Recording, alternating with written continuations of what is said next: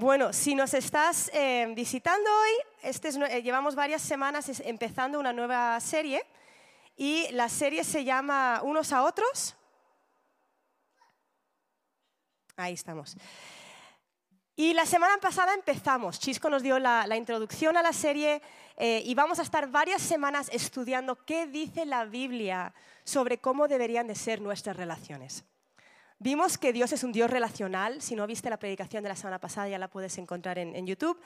Que es Trinidad, que Dios es tres en uno. Y que creó al hombre y a la mujer a su imagen y semejanza. Entonces fuimos creados a esa imagen y semejanza de un Dios relacional, de un Dios de comunidad. Y cuando Dios hizo al hombre, lo hizo diciendo, no es bueno que el hombre esté solo. ¿no? Nuestro Dios relacional siempre quiso que el ser humano fuese relacional que se pareciese a Él hasta en ese sentido. Pero tenemos la independencia muy metida, tanto en nuestras mentes, nuestras culturas, nuestra manera de funcionar. Em, a mí siempre me parece muy interesante cómo va cambiando la publicidad conforme pasan los años. ¿no?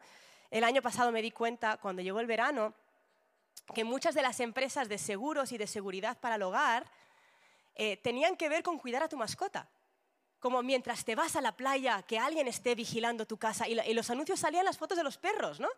Y pensé, ¿cómo ha cambiado nuestra concepción, nuestra percepción de familia, de comunidad, de relaciones? Y por eso queremos dedicar varias semanas a estudiar todos estos versículos que usan este término unos a otros ah, y, ver realmente qué significa eso y cómo lo aceptamos, cómo lo adoptamos, cómo lo aplicamos. Ahora, ¿de dónde viene este sentimiento o este concepto de independencia, de yo no necesito a nadie? Puede que pienses que es algo muy cultural, y, es cierto, ¿no? Si tú te vas a una tribu en África, a una tribu, eh, eh, una aldea en la India, el concepto de familia va a ser muy diferente a lo que es el concepto de familia europeo.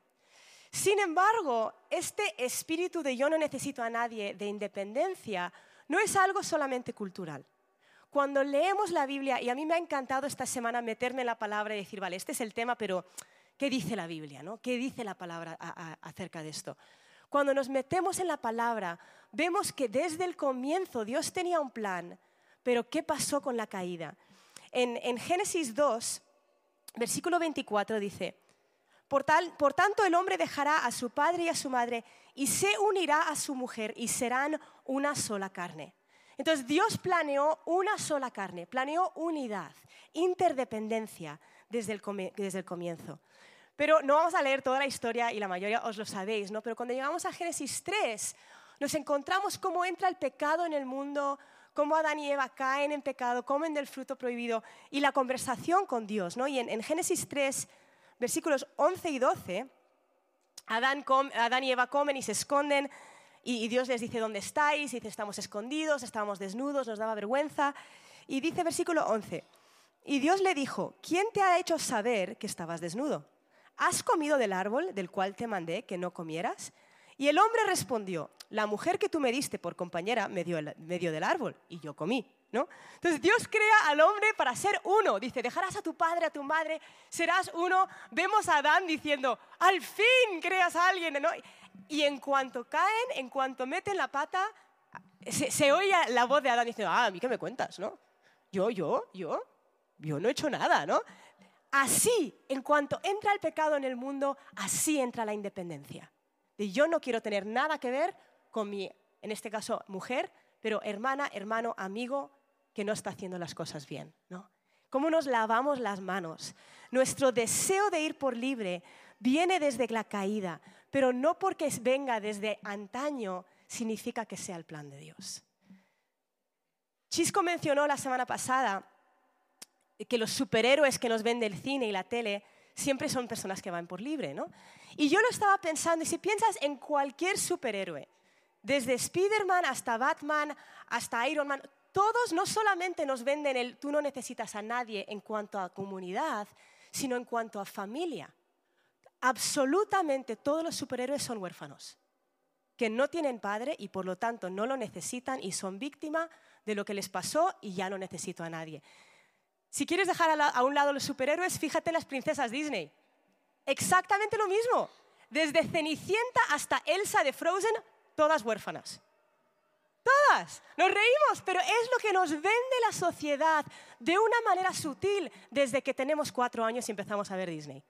¿Verdad? Nos venden, tú no necesitas a nadie, vas a brillar cuando tú lo hagas tú solo, cuando lo hagas tú sola. Sin embargo, no es lo que vemos en la palabra. La sociedad nos vende, no necesitas familia, no necesitas a nadie, pero ¿qué nos dice la palabra? En Romanos 12, versículos el, 1, y, 1 y 2 dice, por consiguiente, hermanos, os ruego por las misericordias de Dios que presentéis vuestros cuerpos como sacrificio vivo y santo, aceptable a Dios, que es vuestro culto racional. Y no os adaptéis a este mundo, sino transformaos mediante la renovación de vuestra mente para que verifiquéis cuál es la voluntad de Dios, lo que es bueno, aceptable y perfecto.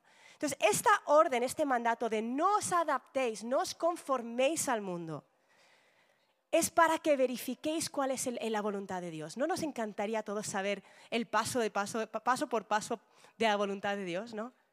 ¿Cómo podemos saber la voluntad de Dios? Llevando todo a la palabra y no dando por hecho que lo que nos está vendiendo el mundo es cómo funcionan las cosas. ¿Sabes que vemos, y esto leí esta estadística hace unas semanas y desde entonces he estado intentando ver si es verdad? Vemos 4.000 publicidades al día. 4.000. Ya sea de una manera muy descarada, en un anuncio, en una pancarta, en un cartel, en una serie. Ves que estás viendo una serie de televisión y pasa alguien con su Starbucks y luego abren su Apple. O sea, ni siquiera te das cuenta, pero te están bombardeando con mensajes absolutamente todo el día. Y como creyentes, nuestro reto es tomar todo lo que nos bombardean y decir, vale, pero ¿qué dice la palabra? Pero ¿cuál es el plan de Dios? ¿Cuál es la voluntad buena, agradable y perfecta? Ya sea una mentira muy, muy obvia, ¿no? o una publicidad muy obvia, como si solo tuviese tal cosa sería de tal manera. Dices, vale, pero ¿qué dice la palabra? O algo sutil, ¿no? De bueno, pero es que tú lo vales y tú lo necesitas y tú puedes. ¿Qué dice la palabra? Entonces, si la sociedad nos dice que no necesitamos a nadie, que es tú, tú, contra el mundo, ¿qué dice la palabra? La semana pasada estuvimos viendo que en el Nuevo Testamento este, esta frase unos a otros, este concepto unos a otros, en el griego original hay una palabra para este concepto, lo cual me encanta, me encanta, que haya una palabra para unos a otros. Y es aleilon en, en griego. Y esta palabra aleilon en griego aparece más de 100 veces en el Nuevo Testamento. Unos a otros. Aleilon es unos a otros. Es reciprocidad, es correspondencia mutua. Ahora, correspondencia mutua, este concepto es tan diferente a lo que solemos vivir en, esta sociedad. Ahora, si yo soy sincera y, vulnerable con vosotros esta mañana, para mí es fácil leer muchos de estos versículos de amaros unos a otros, serviros unos a, otros y pensar, ah, es verdad, yo necesito amar, ¿no? yo necesito servir. Y de alguna manera verme como, como superior sirviendo. Ver como, ah, sí, es bueno que deje de pensar en mí misma de vez en cuando y, sirva. Pero eso es solamente unidireccional. El concepto unos a otros no es solo un concepto de obra social de yo ayudo a alguien. El concepto unos a otros es, sí, serviros unos a otros, pero es unos a otros. no es solo yo sirvo, es yo me dejo servir. No es solo yo amo, es yo me dejo ser amada. No es solo yo doy, es yo dejo que me den. Eso es a lo que se refiere unos a otros. Y, sería muy fácil decir, es verdad, tengo que pensar más en otros, voy a dar un poquito más de diezmo, ¿no? voy a dar un poquito más de ofrenda. Pero no es eso, es algo mutuo, es una correspondencia mutua. A Leilon engloba una vulnerabilidad, una rendición de cuentas y una invitación, por no decir un mandato, de levantar la vista para mirar a nuestro alrededor y ver a la gente que está a nuestro alrededor. Entonces, cuando Dios crea al hombre y a la mujer, lo hace para que sean uno. Pero la independencia, el individualismo entra al mundo con el pecado. Sin embargo, a lo largo de toda la Biblia seguimos viendo al Dios relacional, deseando que seamos unos a otros, deseando que nos parezcamos a Él y seamos relacionales. No vamos a leer todas las historias, pero, si repasamos, ¿no? acabamos de ver a Adán y Eva, que, fueron creados para ser uno, que Dios dice no es bueno que el hombre esté solo. Los siguientes personajes que nos encontramos son Caín y Abel. Y Caín y Abel son los hijos de Adán y Eva. Y, y hay una historia en Génesis, no lo vamos a leer todo, pero Génesis 4, versículos 8 al 9, dice, Caín dijo a su hermano Abel, vayamos al campo. Y aconteció que cuando estaba en el campo, Caín se levantó contra su hermano Abel y lo mató. Entonces el Señor dijo a Caín, ¿dónde está tu hermano Abel? Y él respondió, no sé, ¿soy yo acaso guardián de mi hermano? Ahora, obviamente Dios le está preguntando esto porque está intentando decirle, oye, sé que te has cargado a tu hermano. O sea, está trayendo una convicción de pecado, ¿no? Pero la respuesta que tenemos, la respuesta de, de Caín, me suena tan familiar y me suena tan familiar a cosas que a lo mejor pienso en mi propia cabeza. ¿No? Cuando dice, no sé, soy yo, soy yo guardián, guardián de mi hermano. ¿No te suena a, pues a mí que me cuentas? Si es feliz haciendo eso, si eso le hace contento, a mí, pues a mí que me cuentas. Si, si, pues si no quiere venir a la iglesia, a mí que me cuentas. Pues si no quiere, pues a mí que me... Me suena tan familiar a lo que masticamos y oímos. Y la sociedad es lo que nos está vendiendo, ¿no? Si algo es verdad para ti, pues bueno, pues mira, mientras te haga feliz, y es exactamente la misma respuesta de Caín. Si seguimos al siguiente personaje en Génesis, nos encontramos a Noé. Dios manda a Noé a construir un arca, pero algo que me encanta es que él podría haber dicho, mira, volvamos a empezar solamente con Noé y con tu mujer, ¿no? Pero dice, no, mete a tus hijos y mete a las esposas de tus hijos, ¿no? Sigue pensando en relaciones. Luego llegamos a Abraham y Dios le dice que le dará una gran descendencia y que las naciones de la tierra serán bendecidas por él. ¿Qué Dios más relacional? Que dice, oye, a través de ti la promesa que te doy es para bendecir a naciones, porque no se trata solo de ti. Siguiente personaje, llegamos a Isaac. Génesis 26, versículo 24. Dios le dice, yo soy el Dios de tu padre Abraham, no temas, porque yo estoy contigo y te bendeciré y multiplicaré tu descendencia por amor de mi siervo Abraham. No dice, te bendeciré y serás feliz tú solo sin necesitar a nadie. De aquí en ahora te llamarán el ermitaño. No dice eso. A veces, a veces queremos, Señor, dame una bendición donde yo me sienta bien. Y Dios dice, vale, pero es para las siguientes generaciones. Vale, pero es para la gente que te rodea. A veces podemos sentirnos culpables, ¿no? Con, el Chisco habló un poquito la semana pasada de, de este sentimiento de soledad, que a menudo puedes tener un sentimiento de soledad, ¿no? Y la realidad es que a veces como cristianos podemos pensar, yo no me debería de sentir solo, ¿no? Tengo, tengo a Dios, tengo a Jesús y Jesús me llena. Y hay una realidad en eso. Jesús nos llena y Jesús nos sacia. Pero ¿sabes por qué podemos tener un sentimiento de soledad? Porque Dios dijo, no es bueno que el hombre esté solo. No nos creó para estar solos. El sentimiento de soledad que tiene el ser humano es un recordatorio de que fueron hechos a imagen y semejanza de un Dios relacional. A lo largo de todo el Antiguo Testamento, todas las promesas, Abraham, Isaac, Jacob, todas tienen que ver con no solo tú, sino familia, comunidad. Cuando llegamos a la historia de Moisés, y Moisés, eh, ya, sabéis que a través de Moisés Dios dio la ley, sacó al pueblo de Egipto, eh, por otro lado, dio instrucciones sobre cómo hacer los sacrificios, cómo entrar a la presencia de Dios. O sea, Moisés recibió un montón de instrucción de parte de Dios. Y, varias de las cosas que, que, Dios le habla a Moisés, uno está en Éxodo 3, 13 al 15, y dice, entonces dijo Moisés a Dios, he aquí, si voy a los hijos de Israel y les digo, el Dios de vuestros padres me ha enviado a vosotros, tal vez me digan, ¿cuál es su nombre? Esta es la conversación con Moisés antes de ir al faraón, ¿no? Dice, si me preguntan, ¿quién eres? Versículo 14, dice, y dijo Dios a Moisés, yo soy el que soy. Y añadió, así dirás a los hijos de Israel, yo soy, me ha enviado a vosotros. Dijo además Dios a Moisés, así dirás a los hijos de Israel, el Señor, el Dios de vuestros padres, el Dios de Abraham, el Dios de Isaac, el Dios de Jacob, me ha enviado a vosotros. Este es mi nombre para siempre y con él que se hará memoria de generación en generación.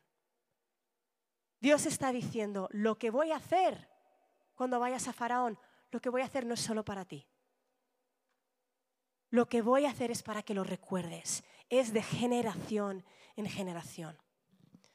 Si siguiésemos unos capítulos más adelante, llegamos a, la, historia de la Pascua, ¿no? justo antes de que el pueblo de Israel sale de Egipto y Dios le da las instrucciones a Moisés de cómo deberían de celebrar la Pascua, de cómo deberían de recordar. ¿no? Y, yo sé que nosotros eh, tenemos la Santa Cena que celebramos y recordamos y lo hacemos como algo solemne porque es algo santo. ¿no? Es, y cuando leo las instrucciones del Antiguo Testamento, de las diferentes festividades, de las, diferentes celebraciones, donde recordaban la fidelidad de Dios, hay algo santo en cada celebración. Sin embargo, yo a menudo cuando pienso algo santo, pienso algo solemne con música de piano de fondo, una velita, algo muy tranquilo, ¿no? Pero ¿sabes qué me encanta? Dios le empieza a dar las instrucciones en Éxodo. Dice, oye, vas a, coges un cordero y lo vas a sacrificar y vas a comer con la familia. Y luego dice, si la casa es muy pequeña para un cordero, entonces él y el vecino más cercano a su casa tomarán uno según el número de personas. O sea, está diciendo, mira, vamos a recordar lo que he hecho. Si tu casa, si solo sois dos en la familia, júntate con el vecino que son seis. No, es algo comunitario, es algo de familia nuestro Dios relacional, incluso las celebraciones del Antiguo Testamento, en el Antiguo Pacto, para recordar lo que Dios había hecho, no eran instituidas como algo individual, como algo íntimo entre solo yo y Dios, sino eran algo instituido como algo de familia, algo de relaciones. Cuando vemos eh, en la historia de Moisés, en Éxodo, cuando Dios da los mandamientos, sabes que de los diez mandamientos, cinco de ellos tienen que ver con tú y Dios. Tienen que ver con la relación personal que tú tengas con Dios. No tener otros dioses, no hacer ídolos, no usar el nombre de Dios en vano, acordarte del día de reposo, no codiciar. Son cosas que uno puede hacer solo, ¿no? Pero los siguientes cinco mandamientos de los diez mandamientos son imposibles de llevar a cabo solo. Dice, honra a tus padres y a tus, madres, a, tus padres. ¿no? Imposible llevar a cabo si, si eres Iron Man y no tienes padres. ¿no? no matar, no cometer adulterio, no robar, no mentir. Las relaciones son imposibles de separar de nuestra relación con Dios. relacionarnos con Dios es imposible si no lo hacemos unos con otros, si no lo hacemos con aleilon, nuestra palabra en griego, ¿no? Jesús lo resumió, lo mismo, el mismo concepto, lo resumió en el Nuevo Testamento, cuando le preguntaron por el mandamiento más importante. Y dijo, amar a Dios y amar al prójimo. Sin el prójimo no tiene sentido, ¿no? Entonces, si no renovamos nuestra mente para empezar a pensar en comunidad, en aleilon, en unos a otros, en correspondencia mutua, y vivir como nos manda la palabra. Si nos conformamos a lo que dice la sociedad, de que ah, mejor no necesitar a nadie, ¿no? Mejor ser independiente. Va a ser muy difícil, por no decir imposible, seguir a Cristo. Porque seguir a Cristo es a Leilon, incluye unos a otros. Nuestro Dios relacional nos creó para relaciones, para vivir nuestra relación con Él pero para vivir nuestra relación con otros. Y la realidad es que todos leemos la palabra a través de nuestro filtro. Aunque no queramos, ¿no? Leemos la palabra a través de nuestro filtro, filtro cultural, de nuestro filtro de experiencias. Si llevas muchos años en la iglesia, a lo mejor del filtro de la iglesia de la, que, de la que viniste, donde conociste a Cristo. Leemos la palabra a través de ese filtro.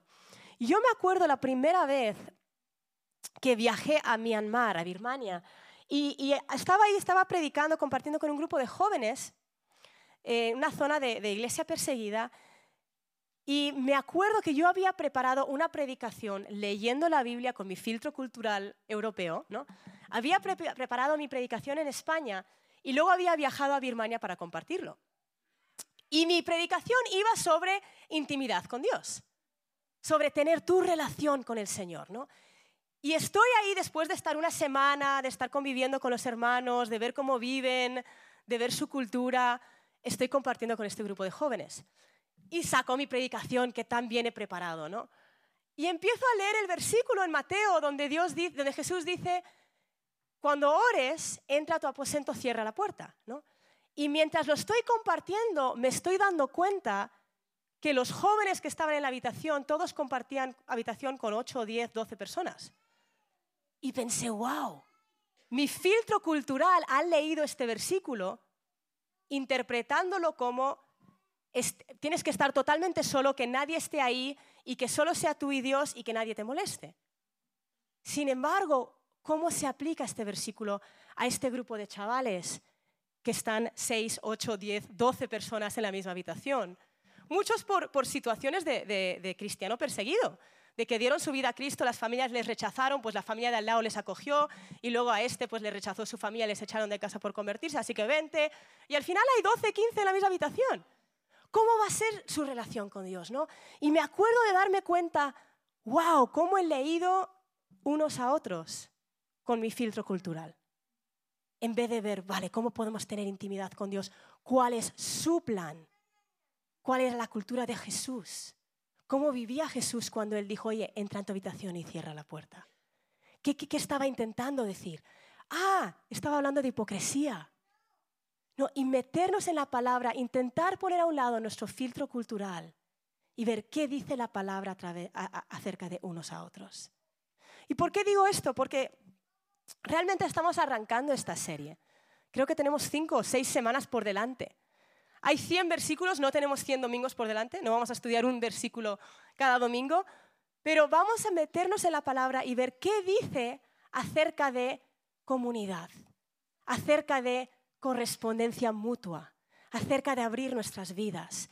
Y vamos a tener el reto de poner a un lado nuestra cultura europea, de solo yo o solo mi núcleo de familia y qué significa realmente unos a otros.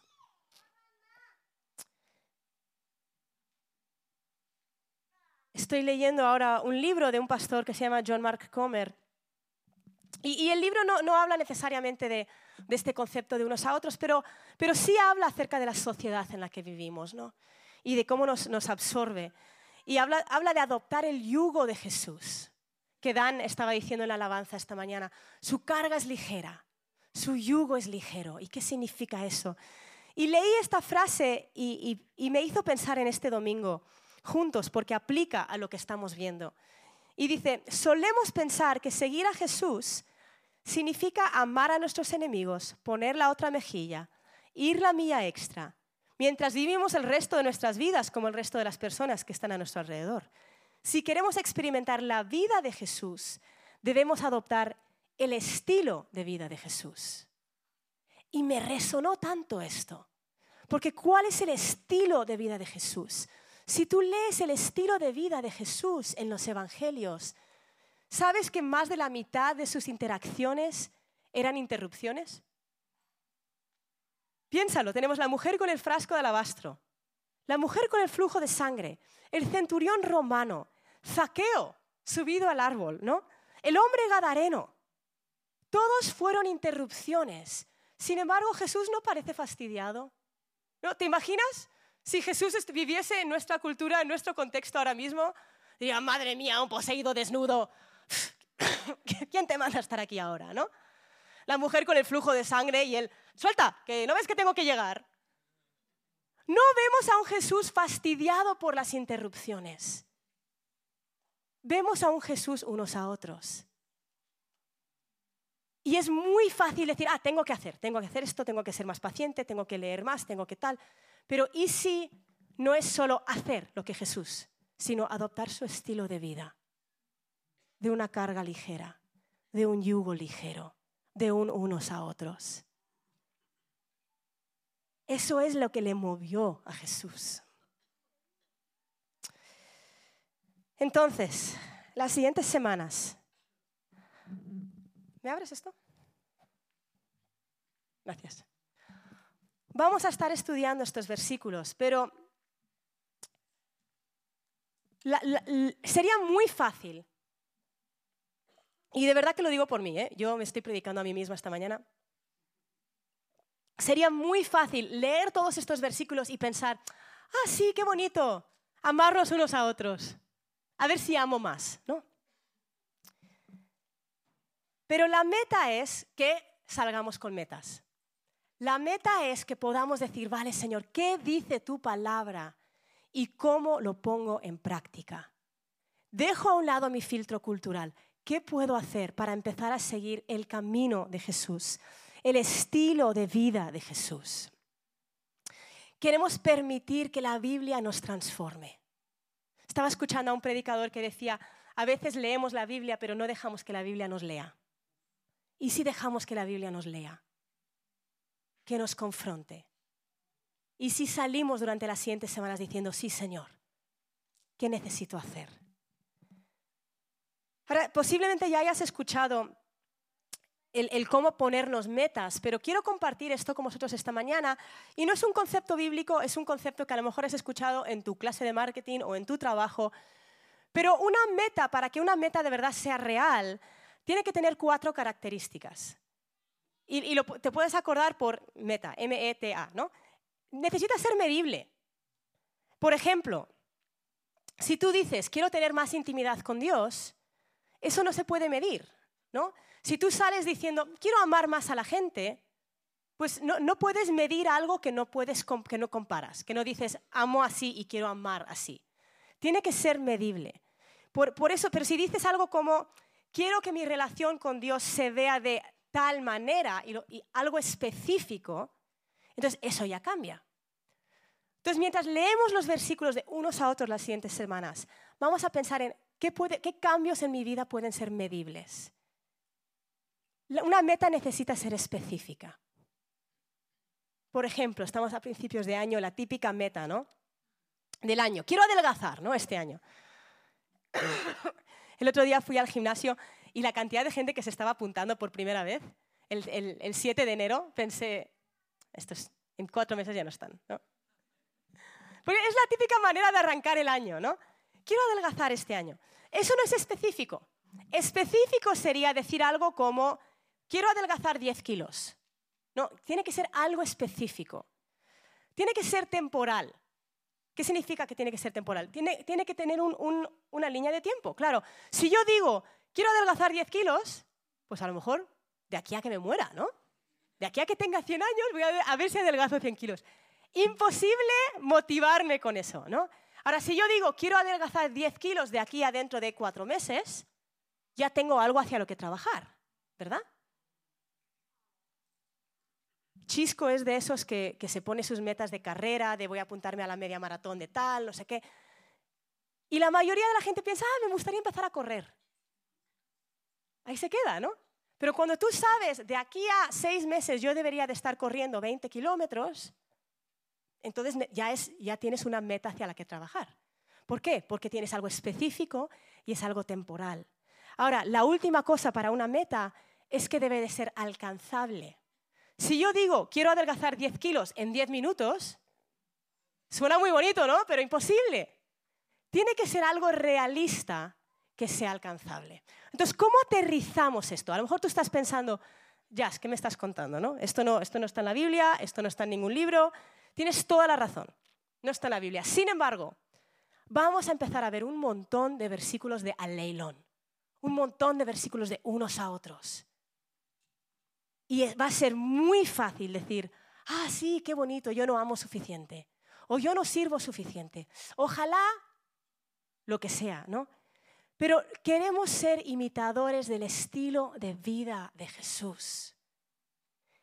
Y, si el domingo que viene, por ejemplo, vemos amarnos unos a otros y sales diciendo, ay, tengo que amar más, eso no es medible, no es específico, no es temporal, no es alcanzable, simplemente es información. Pero si queremos llevar la información a un cambio de estilo de vida, necesitamos aterrizarlo. En Santiago 2, versículos 19 y 20, dice, tú crees que Dios es bueno, haces bien. También los demonios creen y tiemblan.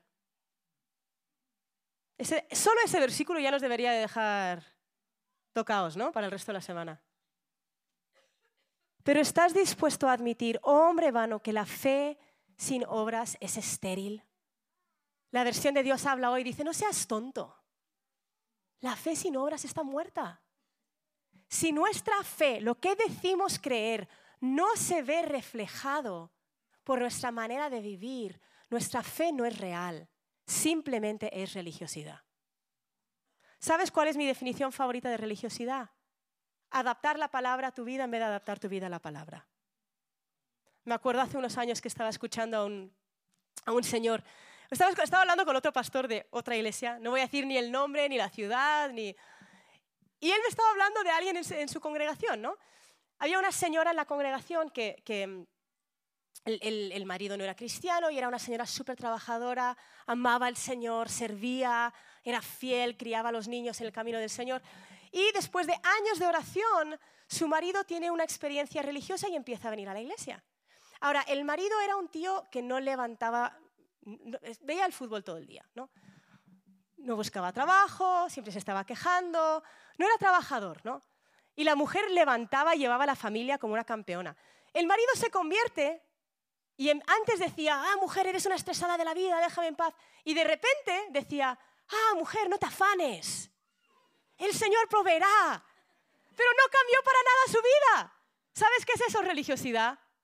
Cuando buscas los versículos que te convienen para tu situación, pero no estás dispuesto a cambiar tu vida.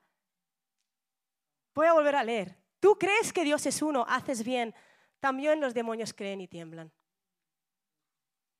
Pero ¿estás dispuesto a admitir que la fe sin obras es estéril? No queremos ser una iglesia con fe estéril, ¿verdad? ¡Buah, qué triste sería eso! Qué triste sería eso.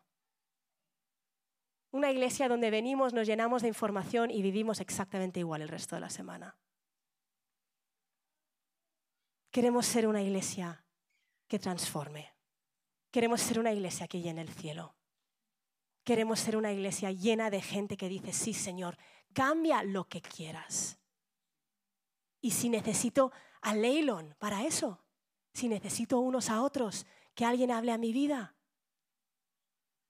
se trata de comunidad.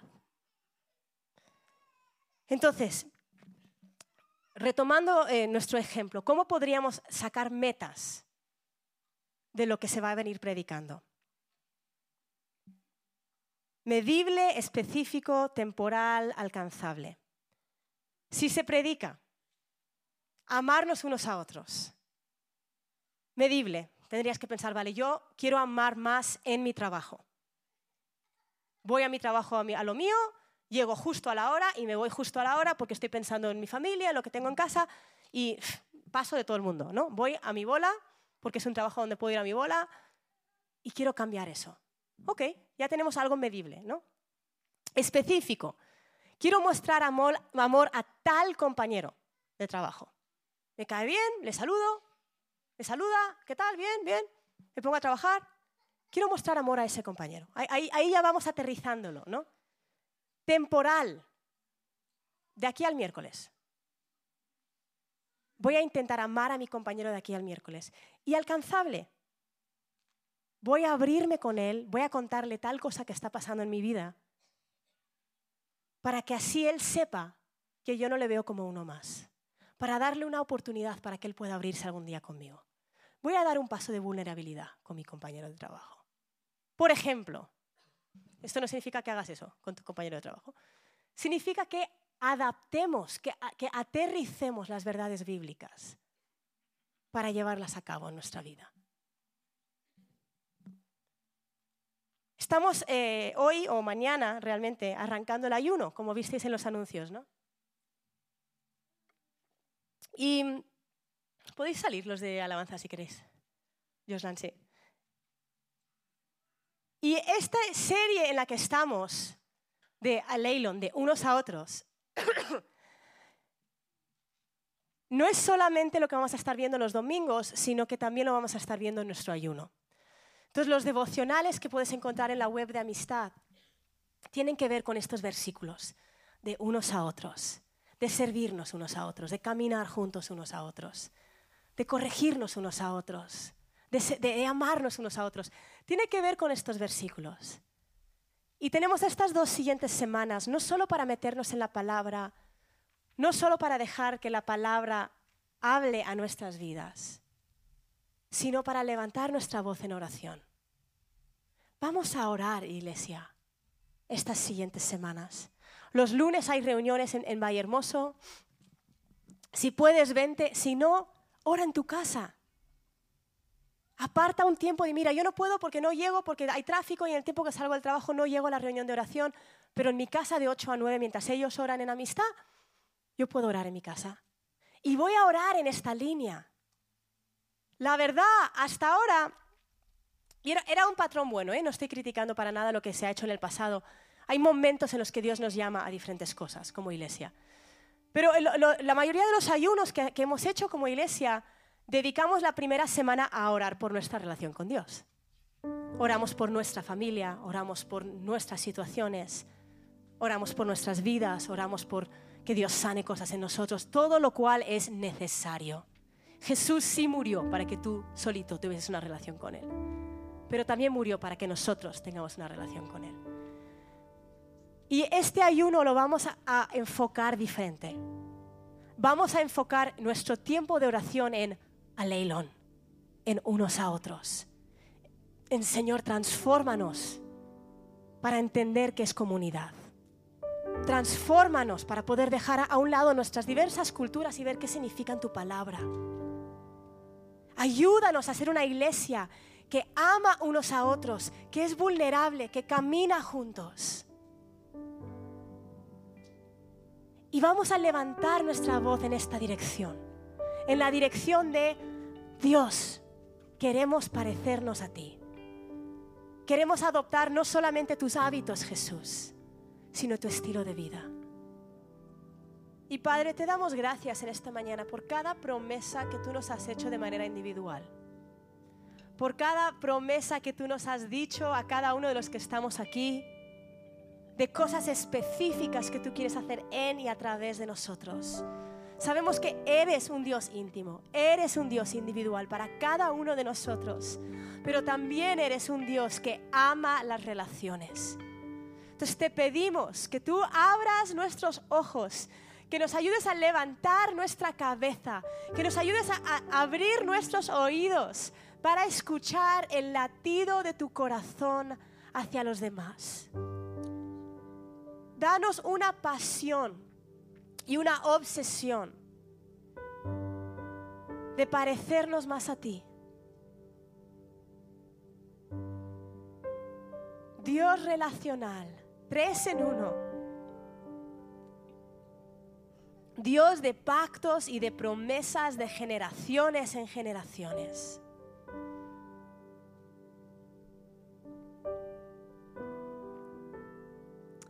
En esta mañana te decimos sí. Te decimos sí a que cambies nuestras vidas. Te decimos sí a que sacudas nuestra manera de pensar, a nuestra cultura. Te decimos sí, sí Señor, sí Jesús, sí Jesús, sí Jesús. Gracias Señor. Gracias Jesús por tu invitación a parecernos más a ti, a tomar tu yugo ligero. Gracias Jesús.